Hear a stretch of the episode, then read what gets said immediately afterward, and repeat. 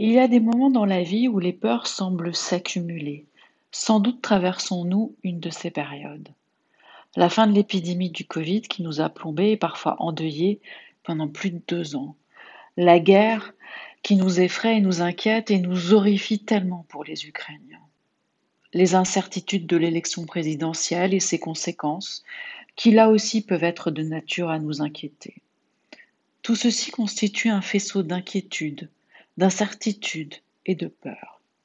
Certains sont plus affectés que d'autres et ressentiront une souffrance, un mal-être, qui potentiellement peuvent se répercuter sur leur environnement familial et professionnel.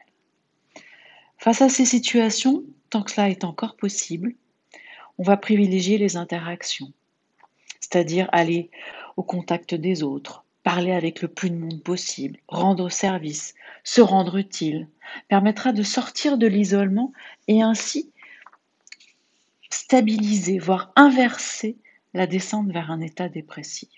Sortir, bouger, marcher sont nécessaires pour le bon fonctionnement de notre cerveau adulte. Maintenant, qu'en est-il des enfants et des adolescents face à ces inquiétudes et ces peurs?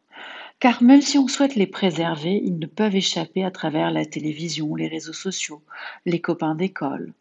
Et être muet sur ces sujets sera encore plus anxiogène. Selon l'âge, on doit leur expliquer avec des mots qu'ils puissent comprendre, sans les inquiéter, outre mesure, mais sans leur mentir, bien sûr. L'important pour tous, enfants, adolescents, adultes, c'est de ne pas s'enfermer, ni de ruminer, mais de privilégier les échanges.